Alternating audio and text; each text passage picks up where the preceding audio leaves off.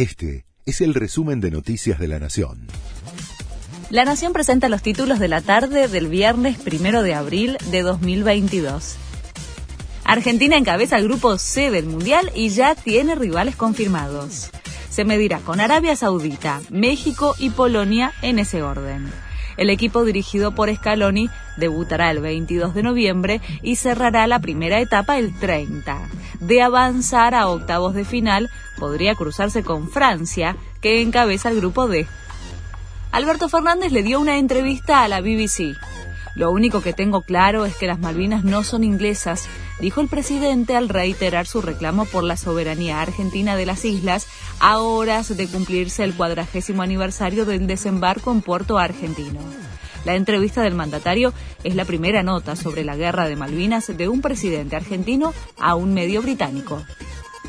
Los piqueteros de izquierda vuelven a movilizarse contra el gobierno el 13 de abril. A poco de terminar con un acampe de 48 horas frente al Ministerio de Desarrollo Social, los referentes del Polo Obrero y el resto de las agrupaciones anticiparon que preparan una nueva protesta, pero todavía no definieron si será con otro acampe. Desde el gobierno ratificaron que no están dispuestos a ampliar el nivel de asistencia social.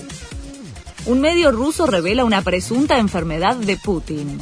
El sitio independiente Proect afirmó que el mandatario tendría cáncer de tiroides.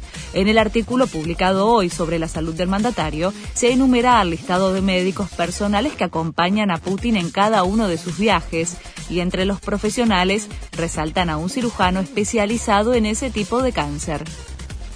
Wanda Nara llegó a la Argentina y quedó atrapada en un piquete.